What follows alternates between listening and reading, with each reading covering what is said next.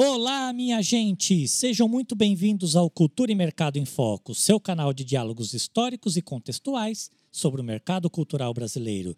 Depois de um breve período de férias, estamos de volta. Sim! E hoje estamos trazendo um tema que está se tornando cada vez mais essencial para produtores e patrocinadores de projetos socioculturais. O ESG, sigla para Environmental, Social and Governance, que em tradução livre para o português significa meio ambiente, social e governança. Aqui quem vos fala é Marcel Vitorino. Sou um homem branco, cis, careca por falta de opção e usando uma camiseta preta. E junto comigo estão Daniele Torres, sócia do Cultura e Mercado, e com duas convidadas especialistas no assunto, Renata Mondelo e Sulamita Moreira. Meninas, Sejam muito bem-vindas ao nosso podcast. Já agradecendo de antemão. E eu quero começar o nosso papo perguntando a todas: quem são vocês na fila do espetáculo? Dani? Olá! Bom dia para quem é de ouvir podcast durante o dia, boa tarde para quem é de tarde, boa noite. Eu sou a Daniele Torres. Eu sou uma mulher preta desbotada, de pele clara, é, com cabelos crespos, é, que hoje estão presos para cima. É, tem um rosto triangular, o queixo um pouco mais fino, uma testa grande, olhos grandes, castanhos escuros, é, tem uma boca grande, quase sempre sorrindo, sou uma figura sorridente, um tanto bagunceira. E na fila do espetáculo, eu sou quem tenta viabilizar é, os espetáculos culturais, eu sou quem tenta fazer a captação de recursos é, e quem está sempre por trás. Né? Eu estou no bastidor do bastidor, na produção executiva, na captação, na, na busca de financiamento. Acho que sou essa pessoa. Obrigado, Dani. Obrigado pela sua presença. Renata? Olá, gente. Eu estou muito feliz de estar aqui participando do podcast Cultura e Mercado em Foco. Quero agradecer o convite. Eu sou morena, cabelos longos, eu uso óculos, eu estou vestindo uma camisa social azul. Ah, desculpa, é verde, não é azul, não, é verde. É, também como a Dani, estou sempre sorrindo, né? Eu acredito muito na positividade. E na fila do espetáculo, eu sou aquela que fica trazendo a decisão pelo bem comum, né?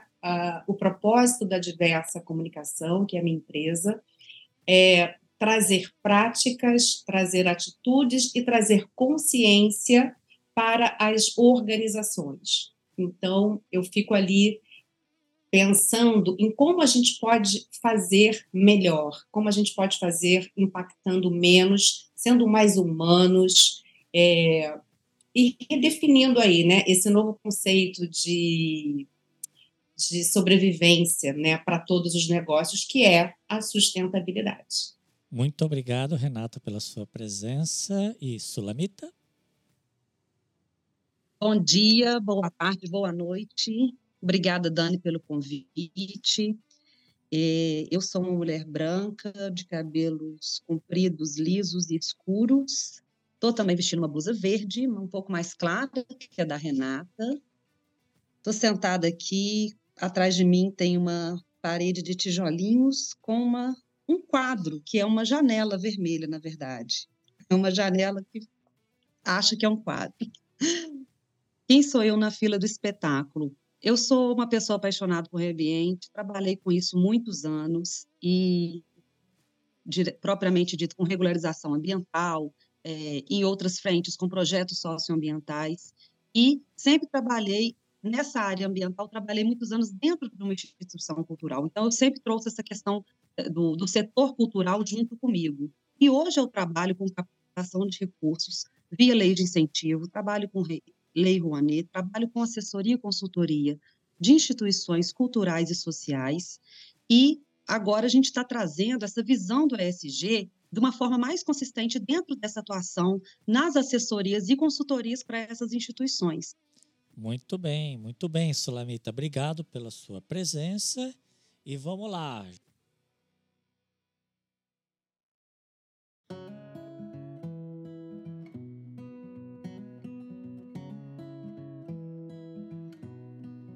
Vamos começar aqui com uma pergunta bastante interessante para esquentar a nossa conversa do podcast aqui. Para vocês três, por que falar de SG, uma sigla tão vinculada ao universo empresarial, no podcast Cultura e Mercado em Foco? Quem se habilita a começar respondendo essa pergunta? Bom, primeiramente porque a gente não vive hoje sem falar de SG. SG é sobrevivência. A nossa sobrevivência é do nosso planeta. É, e o mais importante é que a Unesco reconhece a cultura como um, um eixo transversal da sustentabilidade. É, eu agora não me lembro se foi em 2012 ou 2013 ou 2014, talvez a Dani possa me, possa me ajudar nisso, mas a Unesco reconheceu a cultura como um eixo da sustentabilidade. Então, não tem como falar de uma coisa sem falar de outra. Você trouxe dois pontos essenciais, né?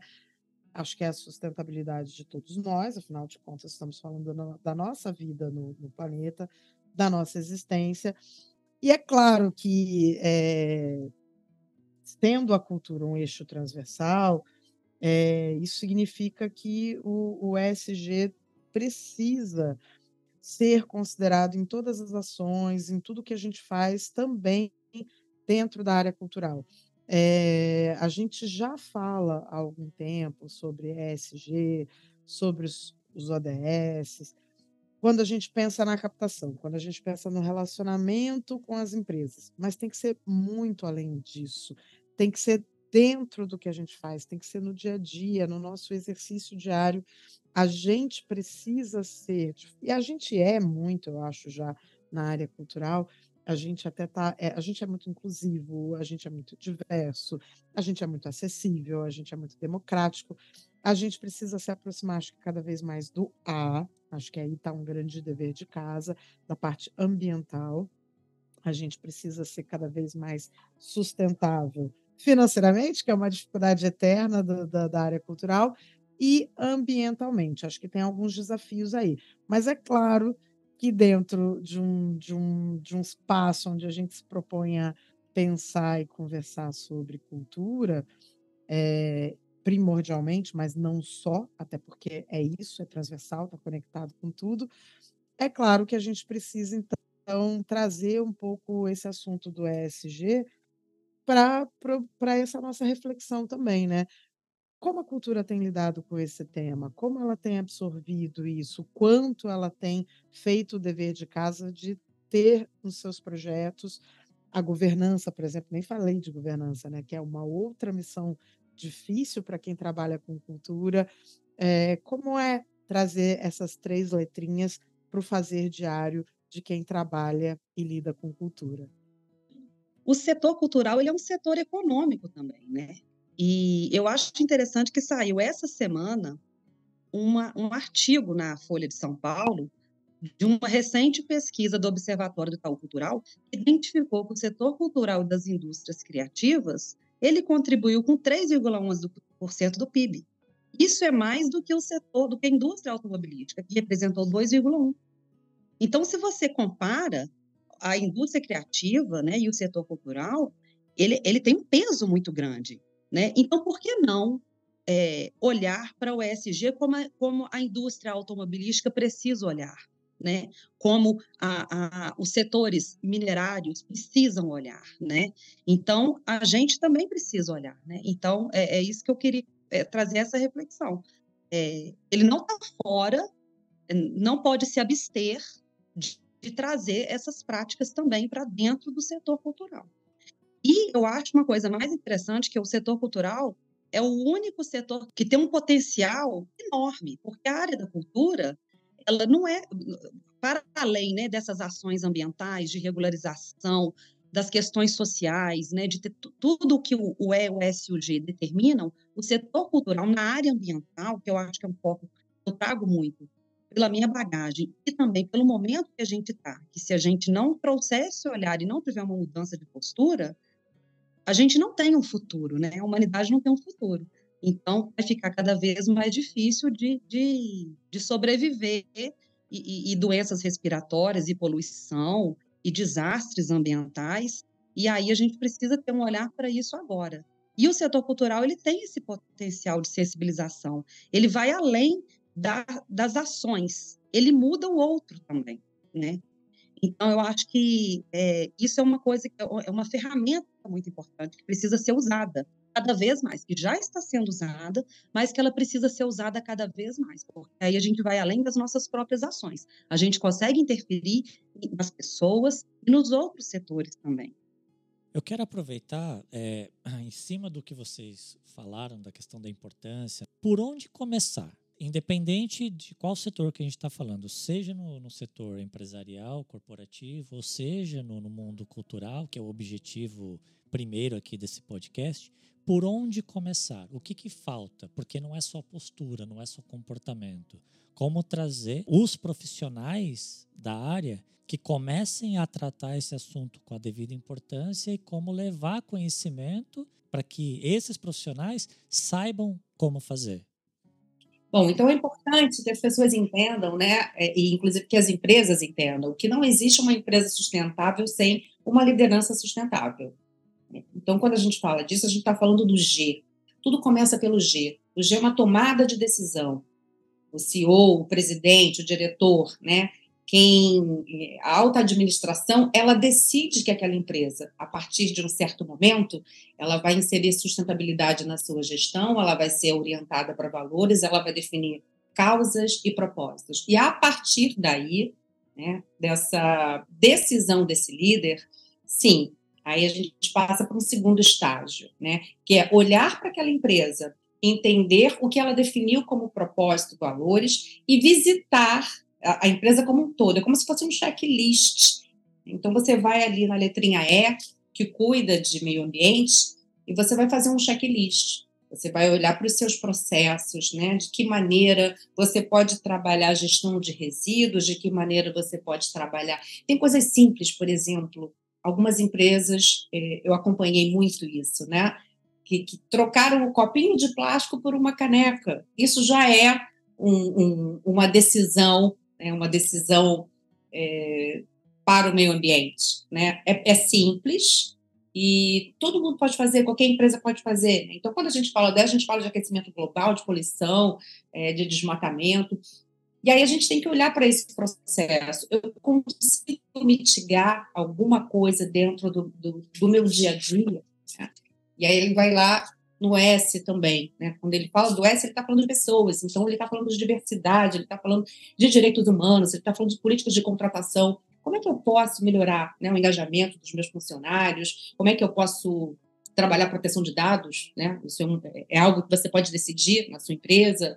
É, como é que eu posso olhar para os meus clientes e fazer que os meus clientes estejam satisfeitos, ao mesmo tempo olhar para o meu fornecedor e, e passar esse esse meu comportamento ético para esse fornecedor é uma visita que a empresa faz. E aí eu vou lá no G, né? Como é que eu trabalho é, às vezes é uma empresa grande, ela tem um conselho, né? Meu conselho é diverso, minha diretoria é diversa, eu tenho, eu vejo etnias representadas, eu vejo pessoas diferentes representadas, diferentes culturas representadas, é, enfim, é uma visita integral que você faz, é como se fosse um check-up da sua empresa, né? E aí depois que você olhar e entender o nível de maturidade que você tem, Aí você começa a tomar outras decisões, né? Com quem você vai se associar? Hoje a gente tem CEBEDES, que é o Conselho é, Brasileiro de Desenvolvimento Sustentável, o Instituto Etos.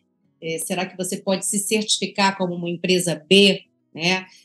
Então, ele passa então para outro para outras etapas, mas a primeira é, a primeira coisa que acontece é essa decisão, né? A liderança decide sim, a minha empresa vai ser uma empresa sustentável. E aí ele tem que olhar, definir propósito, missão, visão, quais são os meus valores, e aí depois ele passa do, do discurso para a prática. Né? O que a gente vê muito hoje nas empresas é o tal gap entre o discurso e a prática. Não adianta nada você falar que você faz e você não fazer.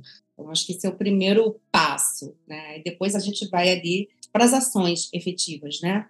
Eu acho que a cultura ela está muito ligada aos temas do ESG, né? A Renata falou do, do todo ali, né? Da, de como é, de como uma, uma empresa pode de fato se conectar ao ESG. E aí, pensando no fazer cultural, eu acho que a gente já está ligado a muitos desses temas do ESG, né? A gente já tende a ser uma economia um pouco mais limpa, com um olhar mais atento para o social, a gente já impacta muito em inclusão, em diversidade, mobilidade social, mobilização social, em desenvolvimento. Mas eu acho que tem aí uma contradição que o setor fala e discute ou reflete pouco sobre o ESG. Então, como a Renata trouxe essa coisa de que começa na liderança e tal, eu ia pedir que vocês comentassem e avaliassem isso. Eu acho que você pode pegar o bonde da isso, Lamita. Então, eu queria justamente trazer assim essa visão para dentro das instituições culturais, né? E, porque muitas vezes é, a gente às vezes está falando de grandes é, equipamentos culturais que conseguem fazer programas, conseguem talvez ter uma consultoria que vai implementar ações que, que sejam muito efetivas e ele vai atingir os objetivos dele e o que ele quer fazer em ESG, em implementação de ESG dentro da instituição. Mas tem também aqueles produtores culturais ali da quebrada e aquelas, aquelas pequenas é, instituições que não têm o recurso, que não conseguem enxergar como vão fazer essa mudança dentro da sua instituição que é tão pequena e sobrevive com tanta dificuldade. E aí eu queria trazer, era isso, né? O que, que a gente pode fazer? A gente lá no festival é, Cultura e Sustentabilidade, que a gente fez na Cinemateca Brasileira, agora, no mês passado, no início desse mês, na verdade, é, houve muito essa, essa, esse questionamento, né? O que, que eu posso fazer, né? Sem investimento, sem recurso, por onde começar, né? E aí, o que eu posso dizer é isso: é você precisa, o, o que a gente pode fazer além de tudo isso que a Renata trouxe, que é muito importante também, mas você parar e analisar o ambiente onde você está, a comunidade onde você está inserido, buscar parcerias para desenvolver práticas socioambientais. Tem muitas pequenas ações, como a Renata é, falou, da, da, de uma simples mudança do copo de plástico para uma caneca individual, que a pessoa vai usar só aquela, é, até outras muitas ações que você pode desenvolver em parceria que vão é, reduzir o seu impacto socioambiental de uma forma também muito eficiente. por exemplo, às vezes você quer, eu quero implementar uma gestão de resíduos aqui na minha instituição, aqui na minha produção, no que eu faço, mas não tem coleta seletiva é, eu não consigo fazer essa, é, que eu não consigo levar até ponto de coleta, mas olha a comunidade que você está. Se você fizer uma campanha, se você trabalhar junto a outros grupos sociais organizados dentro dessa mesma comunidade, é possível fazer uma campanha e vocês vão achar uma parceria com uma cooperativa que vai buscar, porque vai ter volume para buscar. Não vai ser só da sua instituição, só de onde você está, né? E o muito importante também como a Renata falou de governança, mas é você é, é vir de cima, né, ser uma decisão, uma tomada de decisão, mas você envolver toda a equipe, desde a pessoa que faz a limpeza, especialmente quem faz a limpeza, são as pessoas que sabem melhor como funciona tudo aquilo ali, que, todo o processo dentro da sua instituição. Trabalhar com todo mundo é, é tem que ter uma transversalidade o setor, a, questão, o SG, ele tem que ser transversal. Ele não pode ser um setor ali fechadinho no cantinho da, da sua instituição. Ele tem que passar por todas as áreas da sua instituição. Eu acho que essa questão da, da transversalidade do ESG é, dentro das organizações culturais é bastante interessante, porque eu acho que a gente tem dois extremos na, na gestão cultural, né? Você tem organizações que são muito pequenas, quase equipes, como eu costumo brincar, né? São muito pequenininhas, você tem uma, duas, três pessoas, ou, né? Enfim, pode ser um pouco mais, mas são organizações muito pequenas. É, eu e, e, a gente tem é, instituições muito grandes, como orquestras, como museus, como fundações de grande porte que tem equipes gigantescas, com centenas de pessoas, e aí a tendência é um pouco departamentalizar, né? Ah, então precisa ter alguém que pense isso. Tem aí uma, uma pessoa que fica com essa responsabilidade, com essa missão, que é o cara que vai lá pensar numa ação, de fato, vai trocar o copinho por uma caneca, por uma garrafinha sustentável, que vai. Mas você não contamina ainda, o que eu vejo, pelo menos, posso estar errada de alguma forma, mas o que eu tenho sentido é que ainda não tem uma contaminação desse espírito ESG dentro das organizações culturais. E aí da pequena à grandona, sabe? Tá, não, não importa o tamanho. Ainda está faltando um pouco. Eu vejo muito se falar sobre o, o ESG pensando na conexão com um patrocinador, com uma empresa grande, né? Com aquele que vem que é um grande patrocinador, e aí pensar, ah, não, a gente é, é um projeto, a gente tem um projeto que é inclusivo, que tem pessoas com deficiências, ou pessoas pretas, ou é afirmativo, né? Enfim. E aí você faz uma conexão ali com S e chama atenção para isso na, na, numa apresentação, num discurso de venda. Mas eu não vejo isso nessa transversalidade que vocês estão, vocês duas estão destacando como algo muito importante que aconteça para que o SG de fato seja uma prática dentro daquela organização cultural. Então, o que eu vejo é isso: são né, detalhes, algumas pequenas ações pontuais que são entendidas como ESG, de fato são, e aí são ressaltadas dessa forma, mas muito mais como uma estratégia de comunicação ou de captação, do que um, uma reflexão, um aprofundamento e uma busca de ampliar essa, essa ação, essa prática ESG. Vocês concordam com isso ou eu estou viajando maionese? Leidane, eu super concordo com o que você falou. E aqui na Diversa, né, quando a gente conversa com clientes maiores, é, eu vi muito essa história que você falou, ah, tem uma pessoa que cuida disso. O que a gente tenta trazer para a empresa é dar informação, né, treinamento, para que a área de meio ambiente não seja responsável, responsável pela narrativa de sustentabilidade da empresa, porque eles colocam, ah, isso é do pessoal do meio ambiente. Não, o meio ambiente, né, é, é todo funcionário ele tem ter propriedade dessa narrativa, né? Essa transversalidade, ela tem que acontecer não só numa área específica. Todo mundo tem que saber e se orgulhar e saber defender dizer a empresa que eu trabalho ela é responsável é, socialmente. No que tange é, a questão do mercado, né, do, do, desse mercado específico, é, talvez seja interessante né, que vocês comecem a se unir é, que comecem a trazer é, essa pauta para outras discussões, porque a sustentabilidade ela é sustentabilidade econômica e sustentabilidade de sobrevivência no mercado, né? Então a gente já vê que os fundos de investimento buscam empresas que são responsáveis socialmente. Eles visitam os relatórios sociais e, e observam, né? até que ponto aquela empresa está se comprometendo, né? até que ponto ela está se autorresponsabilizando pelo que ela faz, quão transparente ela é, se o comportamento é ético, ela respeita os interesses das partes interessadas, né? da, da, é, da cadeia produtiva. Né? Então, pode ser um movimento, é, penso eu que seria muito bom que isso começasse é, empresas começassem a fazer eventos para falar sobre a, a, sustentabilidade na cultura, né, que começasse a provocar isso, e, claro, implementar e informar. Né? Quando você fala também que não chega na ponta, eu penso, a informação é libertadora. Né? E, e, muitas vezes a gente senta com, com o cliente, ele vê assim, eu quero um treinamento de sustentabilidade. E não é treinamento que ele quer. A gente descobre isso né? Depois de uma, de uma reunião de briefing, a gente descobre que não é nada disso.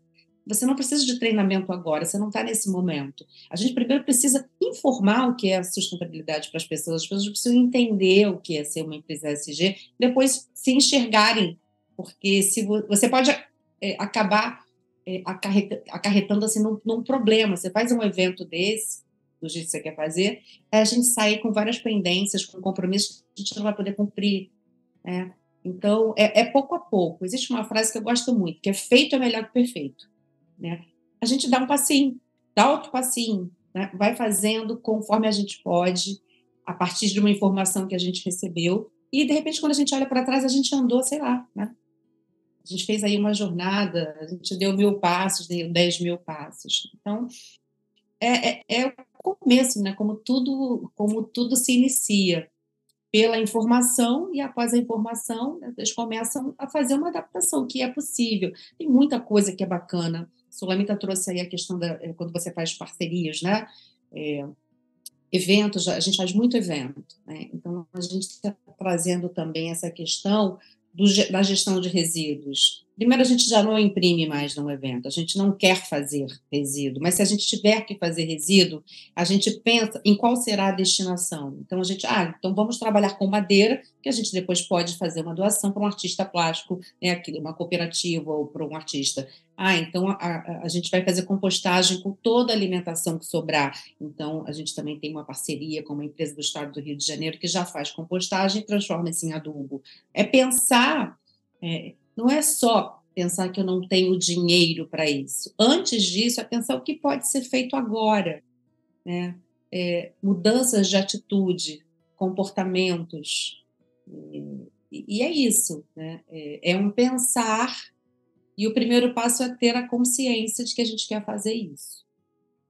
Tem muito a ver com planejamento isso, né, Sula? Você fez um evento agora, a Sulamita acabou de fazer você estava citando, né, o, o, os eventos e o quanto isso é importante e o quanto a informação é importante.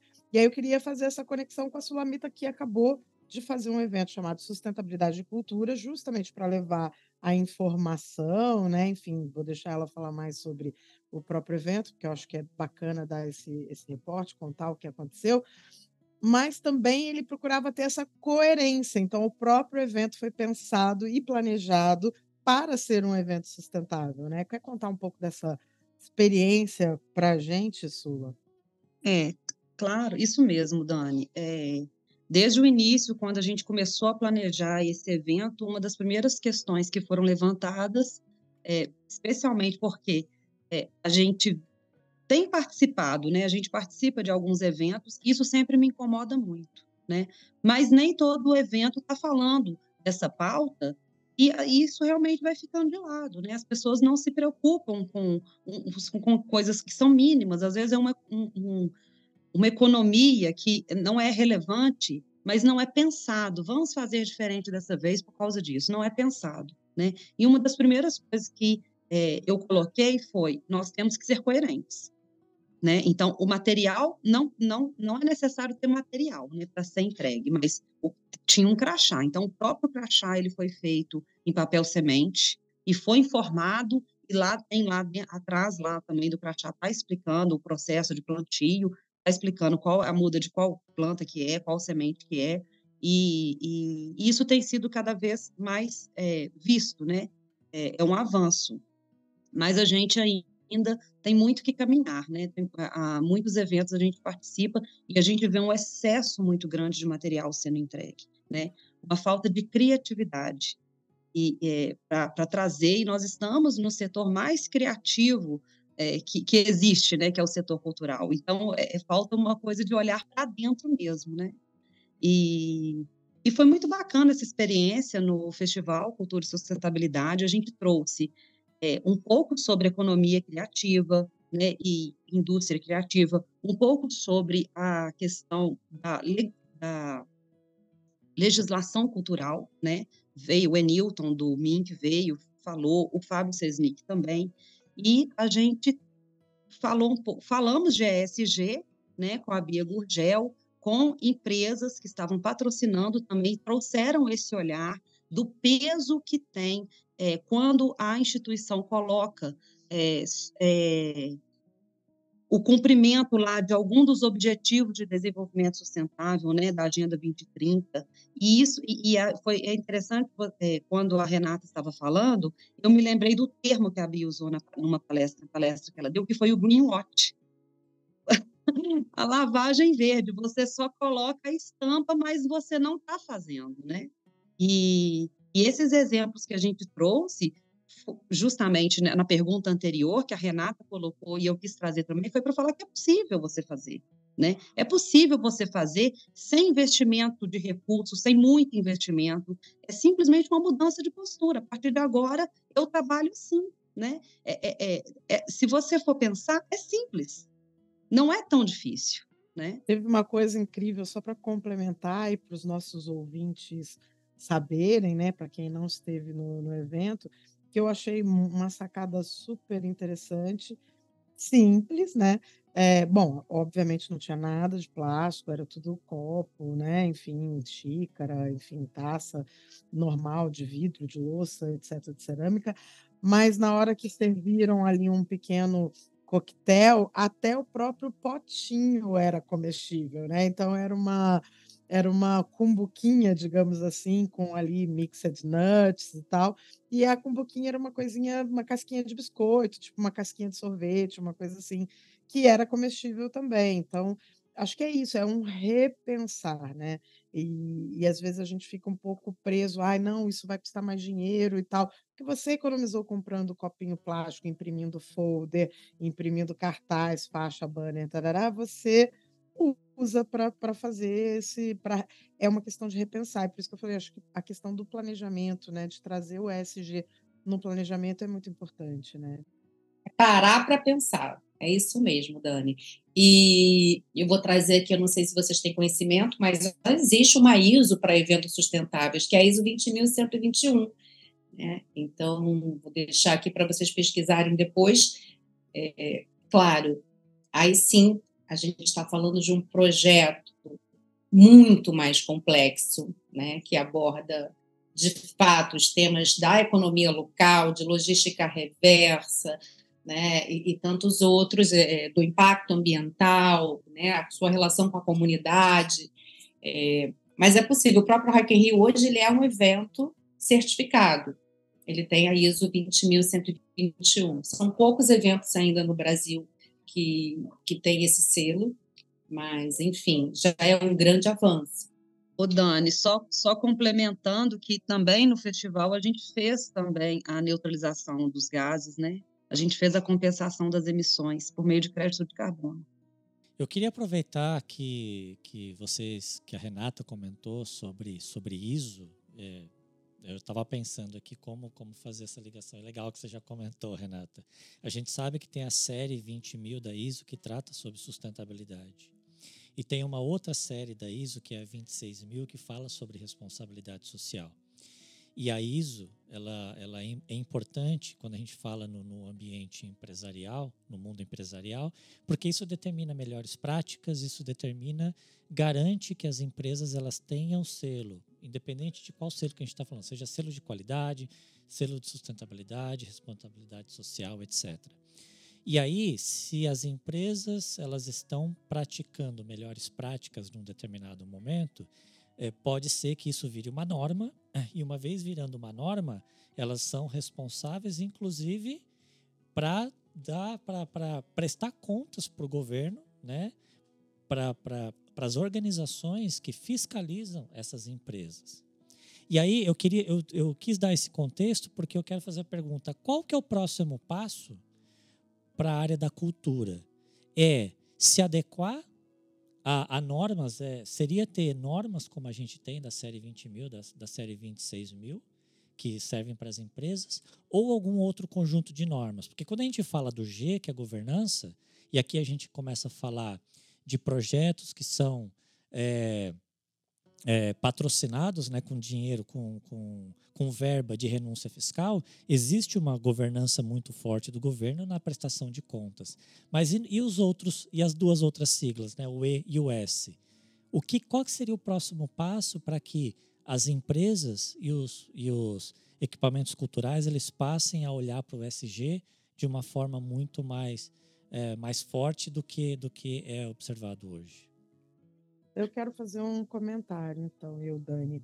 É, eu acho super difícil, eu entendo pouquíssimo sobre certificações, isso não é um, um, um, assunto que eu conheça muito, mas tem uma coisa interessante que a gente pode fazer talvez um paralelo aí, e, e aí as meninas completarem para a gente a reflexão. Na, na área cultural, a gente trabalha muito com incentivos, com incentivos fiscais, com as leis de incentivo.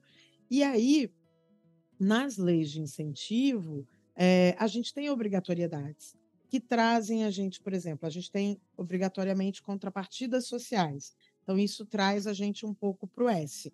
A gente tem uma contrapartida de prestação de contas, que obriga a gente a melhorar a nossa governança. É, não só na prestação de contas, mas uma série de documentações, comprovações de realização, análise de resultados e tal.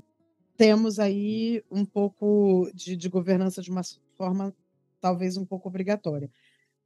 Inclusive questões de acessibilidade, né, para pessoas com diversos tipos de deficiência, isso é obrigatório. Ah, então tem uma série de coisas que a própria lei de incentivo fiscal traz e faz com que a gente acabe contribuindo com algumas dessas letrinhas. Talvez esteja faltando trazer aí uma obrigatoriedade mais para o lado ambiental.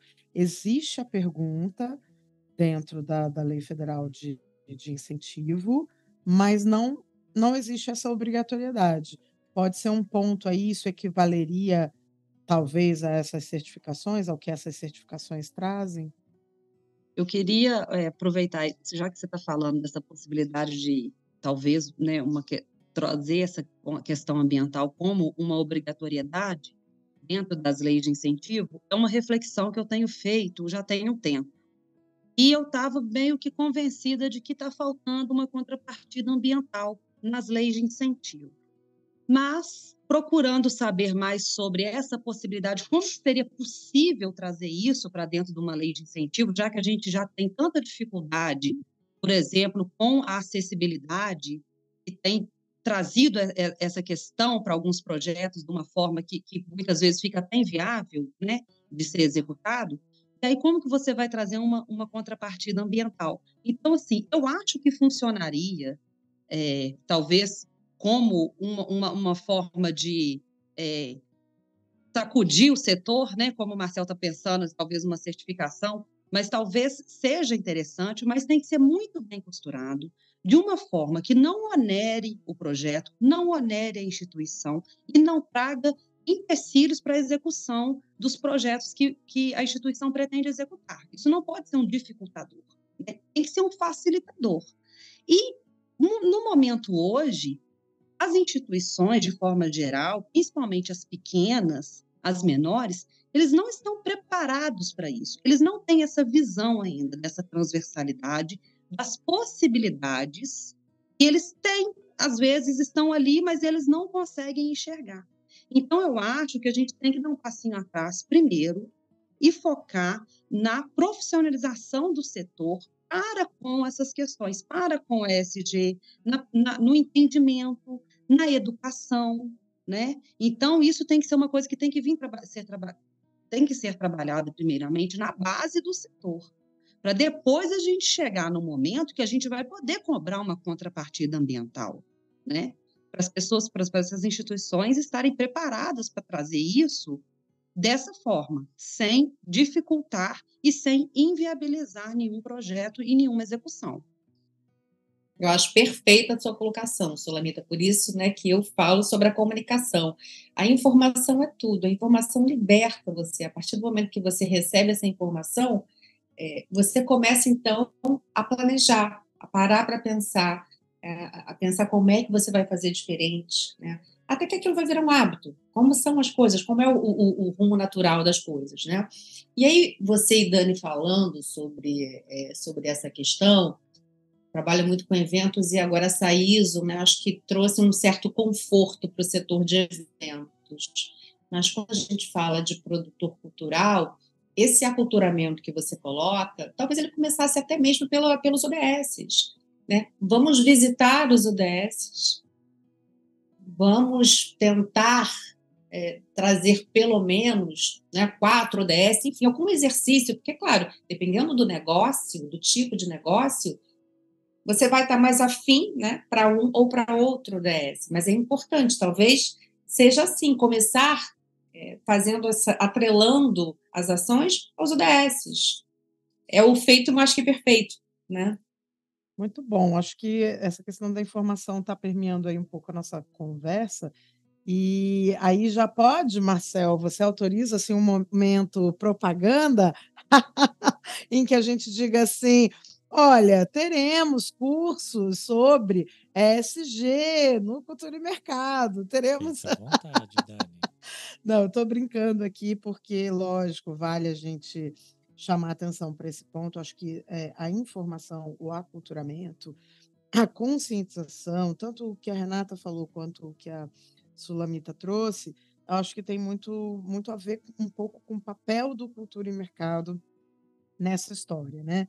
É, e, e, isso para a gente é muito importante. Mas fiz a brincadeira aqui da, do momento merchandising, propaganda, mas é, eu, eu queria fazer uma pergunta que vai um pouco, acho que talvez até além da informação e da formação, e que uh, tem também a ver, ainda tem uma conexão forte com essa questão que a gente estava falando das certificações, mas também vai além, que é algo mais profundo, que são as políticas públicas, né, em relação a isso, a sustentabilidade.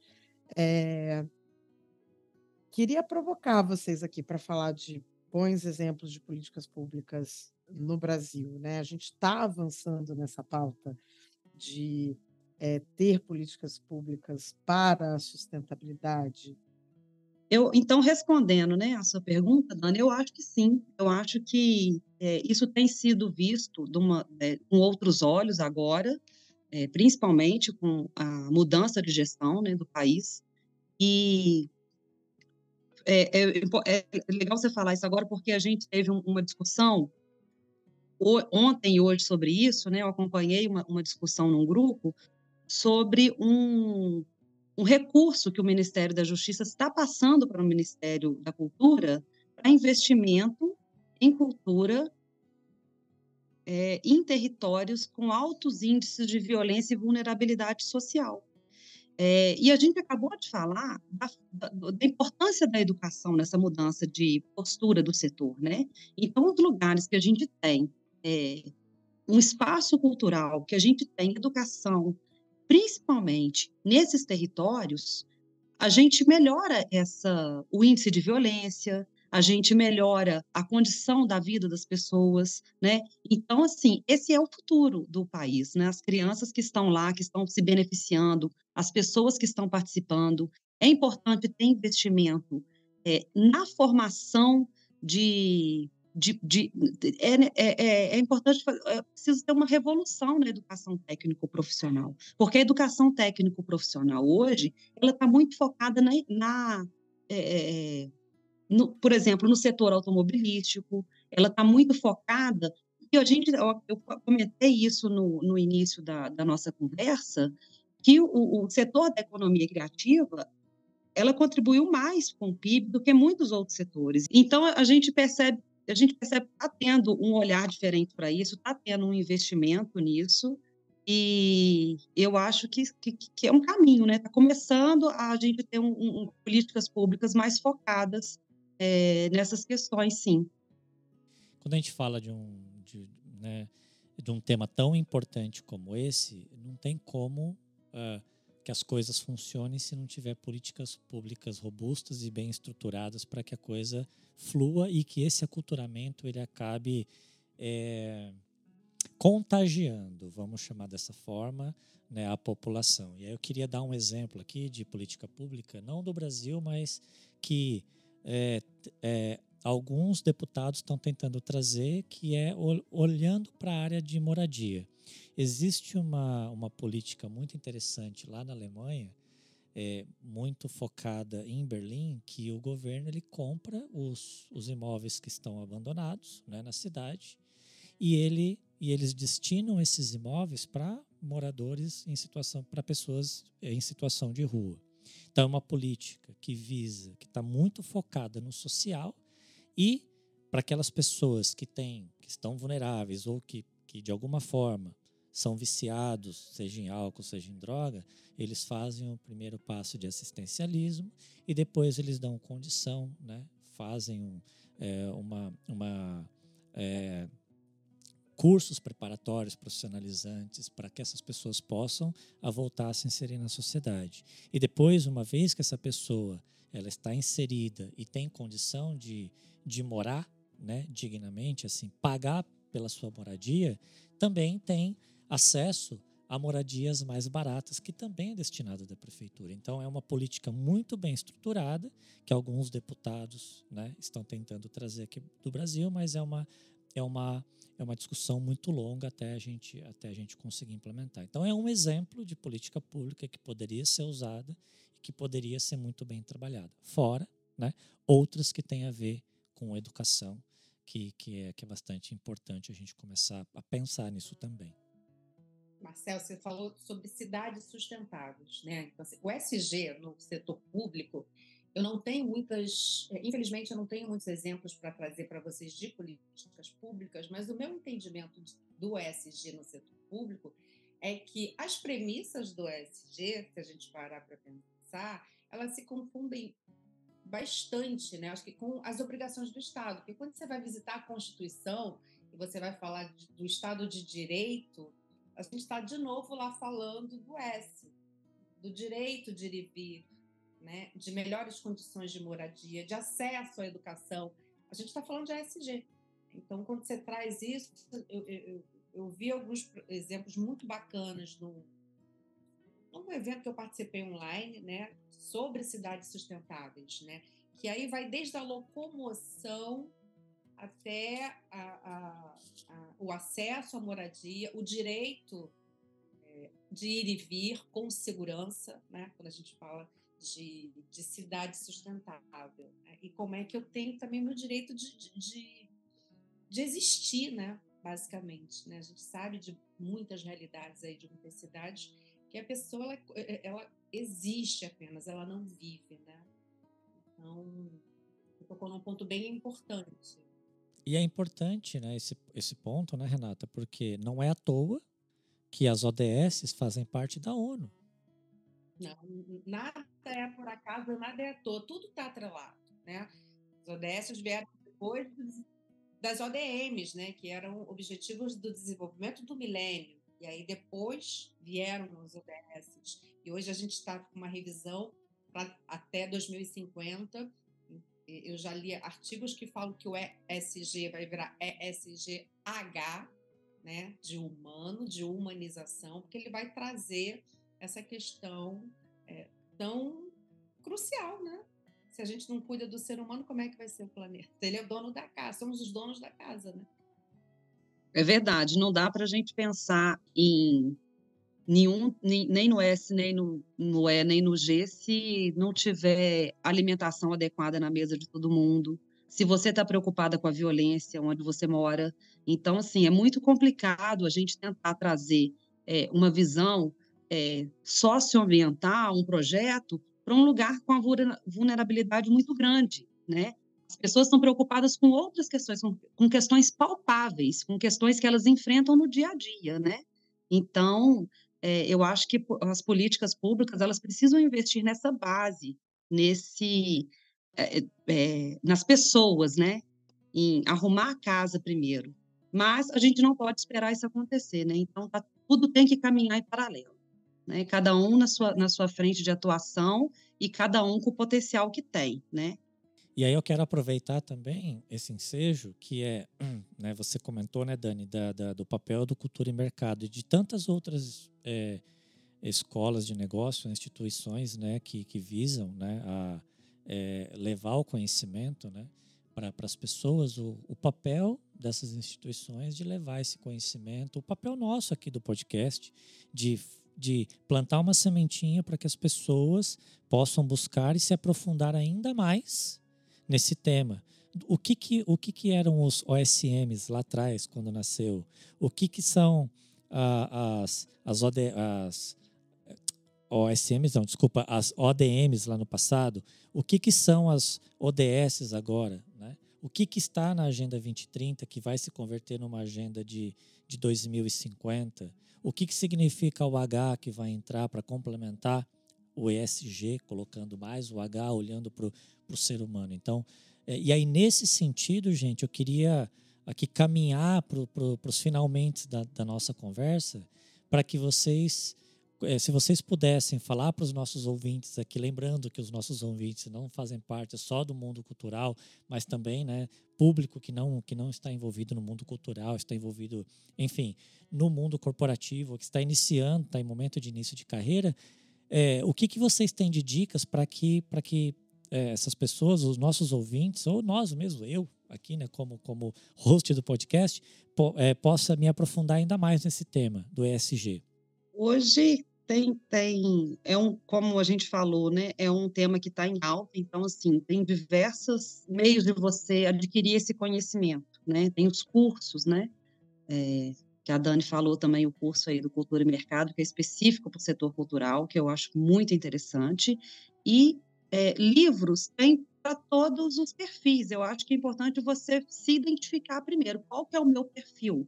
E aí eu vou procurar esse conhecimento. Eu preciso entender, eu vou procurar um livro de introdução ao ESG, né? Eu vou procurar um livro de implementação de práticas na minha instituição, eu quero fazer isso na minha instituição, né? Aí você tem ESG, justiça climática, e você entra em diversos outros temas, é, você se aprofunda no que for relacionado ao seu perfil. Tem muitas opções hoje para adquirir esse conhecimento, tem muita informação disponível no mercado eu trouxe aqui um livro de um pioneiro da sustentabilidade, que é o Ricardo Voltolini. E aí eu acho que vamos falar de ESG é uma bíblia, tá? Porque o Ricardo está nessa área há mais de 40 anos. E ele conta no Vamos Falar de ESG tudo que ele viveu nesse tempo. Quando ele não conseguia sentar com o CEO, quando ele não conseguia, né, quando ele chegava, ele só sentava primeiro com o analista, depois a pauta foi ganhando mais eh, eh, protagonismo dentro da empresa, até hoje ele sentar ali com o conselho e pensar estratégia com a empresa. E o Marcel falou aí da, da juventude, né, que está chegando agora. Nossa, é, é, é, muito desafio. Quando você fala em juventude, eu penso em tecnologia, eu penso em, internet das coisas, e eu fico muito assustada, porque a tecnologia e tudo isso que a gente vê desses fenômenos, né, TikTok, Facebook, eles nasceram, muitos deles, na clandestinidade, né? Um nasceu porque tinha um hacker que entrava num, era um gênio, que entrava dentro do, do, do site do Google e, e, e, enfim, é uma terra sem lei o S não está permeando de jeito algum. Então, quem pensar num, num trabalho sério, né, quem quiser se debruçar sobre a ética das mídias digitais, é, é, é um mundo que ainda está sem legislação. Então, eu, se hoje estivesse começando, é, eu trabalharia muito por aí que as mídias digitais hoje são a ferramenta de comunicação mais poderosa, não há dúvida sobre isso. A gente viraliza algo de um dia para o outro e o mundo inteiro está vendo. Acho que a cultura deveria é, fazer uso de, desses mecanismos é, e para essas pessoas que estão que estão chegando agora olhar para as mídias digitais com, com, com esse cuidado, né? Eu sempre falo isso. É, responsabilidade social é cuidado é cuidado com o meio ambiente, é cuidado com as pessoas, é cuidado com as decisões que eu vou tomar, é cuidado, antes de qualquer coisa. E respeito. Né? E não é o que a gente vê nas mídias digitais, nesse mundo onde tudo pode? Mas ao mesmo tempo é um mundo que faz a comunicação acontecer. Então, queria fazer esse paralelo aí. Eu, eu gostaria de ver né, as políticas públicas, como vocês bem colocaram, mas eu gostaria de ver um, um cuidado especial com essas mídias digitais que podem destruir o mundo ou podem salvar o mundo, né? Eles estão nesse é, tem essa dualidade. Temos um podcast, Dani?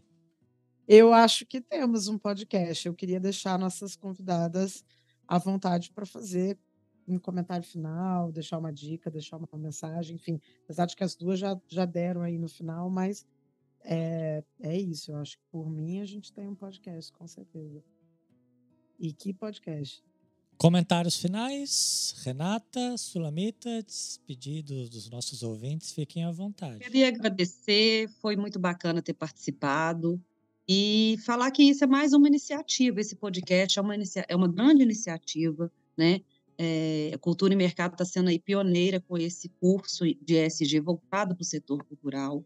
É, o setor precisa entender o que é isso para conseguir aplicar e porque é o momento, né? E é isso, muito obrigada, adorei, espero voltar mais aí. Até a próxima. Dani, quero agradecer muito pelo convite de estar aqui com você nesse podcast, Cultura e Mercado em Foco. Eu acompanho o trabalho do Cultura e Mercado há muitos anos. É, admiro demais o trabalho que vocês fazem, a contribuição que vocês fazem para o mercado da cultura e me colocar sempre à disposição, né? sempre à disposição que vocês precisarem, que vocês quiserem. É, foi um prazer, foi uma delícia. É bom aprender, é bom contribuir e fazer essa construção coletiva. Né? Muito obrigada mais uma vez e espero que vocês gostem do nosso papo. Eu só tenho a agradecer vocês duas pela participação, pela disponibilidade. Sula, então, né, que a gente chamou em cima da hora, é, já estava, a gente estava com essa pauta super afim de fazer um tempão. E, e aí não rolou, enfim, mil, mil questões de agenda, aí por isso a gente fez meio que uma mini férias do podcast, deu um intervalo maior. Então, super obrigada, Sula, por atender nossa convocação, foi quase uma convocação. É, Renata, parceira de sempre, obrigada. E vamos fazer mais conversas sobre isso com vocês, porque com certeza é um tema que rende e que acho que a gente pode explorar várias outras facetas. E, Marcel, obrigada mais uma vez também. Pois é, pessoal, chegamos ao fim. Quero agradecer por terem passado esse tempo conosco e por terem escutado os episódios anteriores. Quero aproveitar e pedir para vocês divulgarem o nosso podcast. Vamos fazer a roda girar? Indiquem o podcast para cinco amigos e peçam para que eles façam o mesmo. Dessa maneira, chegaremos aos ouvidos de muita gente e isso é muito importante para nós. Se eu fosse vocês, não deixaria de escutar o próximo que está imperdível. Logo, logo teremos mais um encontro, nessa mesma hora e neste mesmo local. Um grande abraço, beijos e tchau!